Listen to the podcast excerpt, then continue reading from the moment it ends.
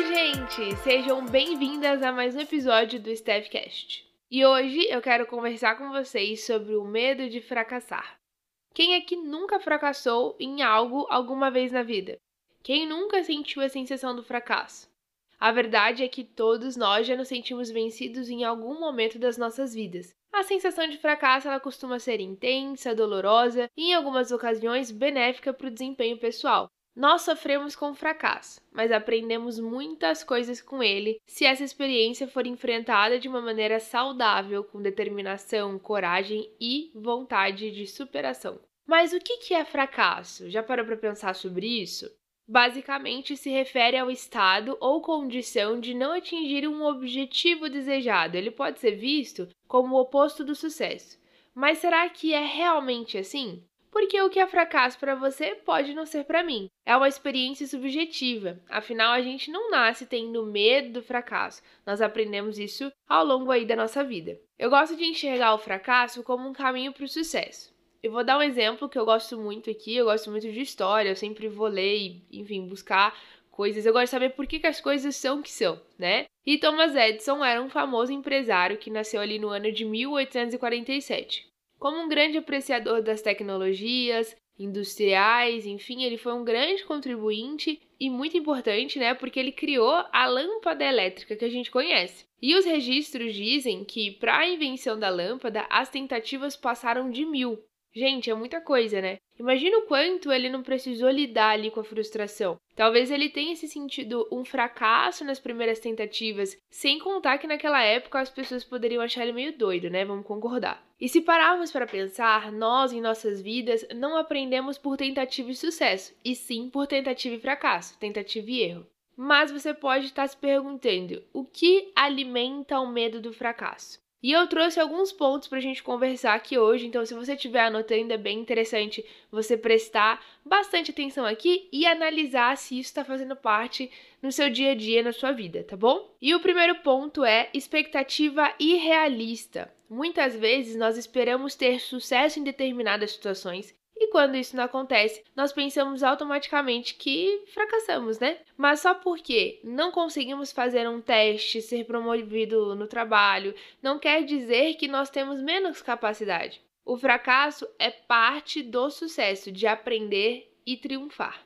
O segundo ponto é o perfeccionismo. O medo do fracasso, de nós sermos rejeitadas, faz com que a gente utilize certas estratégias que por vezes não são muito positivas. Tentar fazer tudo muito bem feito, sem margem de erros, é uma delas. Você é um ser humano e por isso você não é perfeito. Errar faz parte do processo e isso não te torna um fracasso. O terceiro ponto que eu quero compartilhar aqui é a baixa autoestima. Eu não poderia gravar esse episódio sem falar dela, né? É muito importante a gente lembrar que cada um de nós é único, especial, talentoso e, como tal, somos capazes de construir e desenvolver a nossa própria noção de sucesso. O que para uns é fracasso, para você pode ser um sucesso.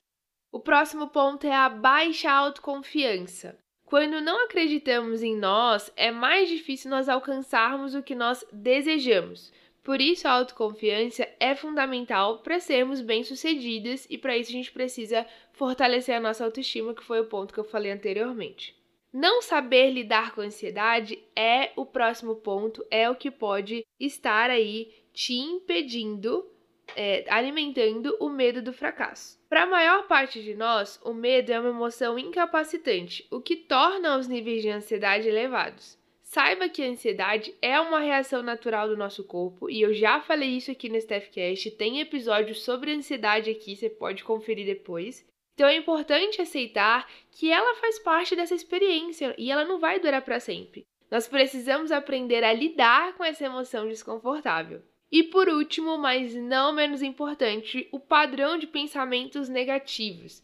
Por vezes, os pensamentos ofuscam ou tornam a realidade mais turva. Então, trabalhe no sentido oposto e torne as coisas mais claras para você. Os pensamentos nem sempre traduzem a realidade das coisas. Então, por isso, questione os seus pensamentos. E como que a gente vai lidar com o fracasso? A gente já entendeu o que é o fracasso, a gente entendeu o que tem alimentado o medo do fracasso, agora a gente vai aprender a lidar com ele. E o primeiro passo para isso é eliminar os sentimentos negativos da sua mente. É importante não deixar a mágoa se acomodar. Reprimir frustrações só leva a duas consequências. Primeiro, colapso emocional. De qualquer maneira, a pressão ela vai se tornar maior até que você seja incapaz de se conter. Em um momento de fraqueza, tudo de negativo, tudo está acontecendo, você guardou ali muita coisa dentro de você, pode vir à tona e piorar a situação.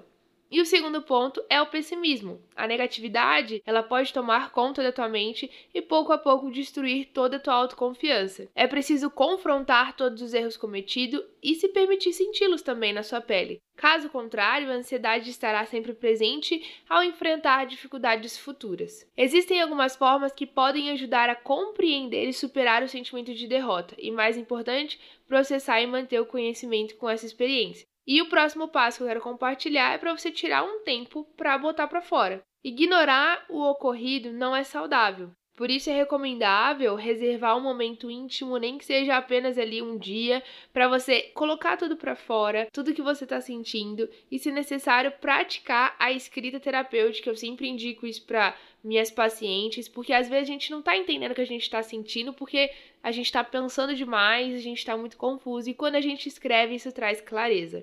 Outro ponto importante que eu quero compartilhar é não deixar o fracasso determinar quem você é. O fracasso, ele é um momento, uma situação que não deu certo, é um evento, não é uma característica sua. Quando se está por baixo, é muito fácil a gente confundir a situação e assumir uma identidade derrotista. Se lembre que falhar é inevitável, mas em hipótese alguma se torna parte de quem você é. Utilize a experiência como uma ferramenta ou mais um degrau aí para você chegar aonde você deseja.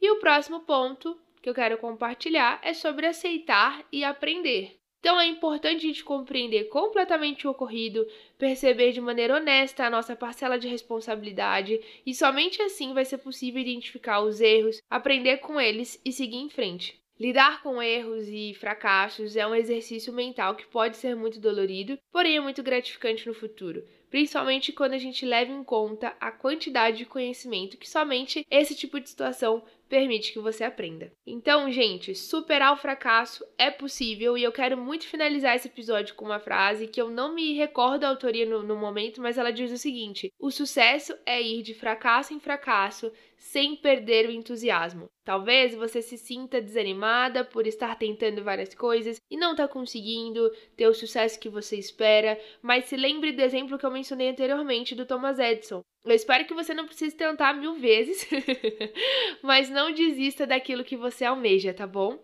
Eu espero que você tenha gostado desse episódio, que ele tenha te ajudado. E se isso aconteceu, compartilhe com as suas amigas, com seus familiares, nas suas redes sociais, me marca por lá, tá bom? Meu arroba é psico Stephanie Araújo. Porque se você conhece alguém que eu não conheço e que talvez precise dessa injeção de ânimo. Na descrição desse episódio tem as minhas redes sociais, onde você pode me acompanhar de pertinho ali no meu dia a dia, mais conteúdos. E a gente se vê semana que vem no próximo episódio. Toda segunda-feira, meio-dia, tem um novo episódio para você, tá? Um beijo, até a próxima!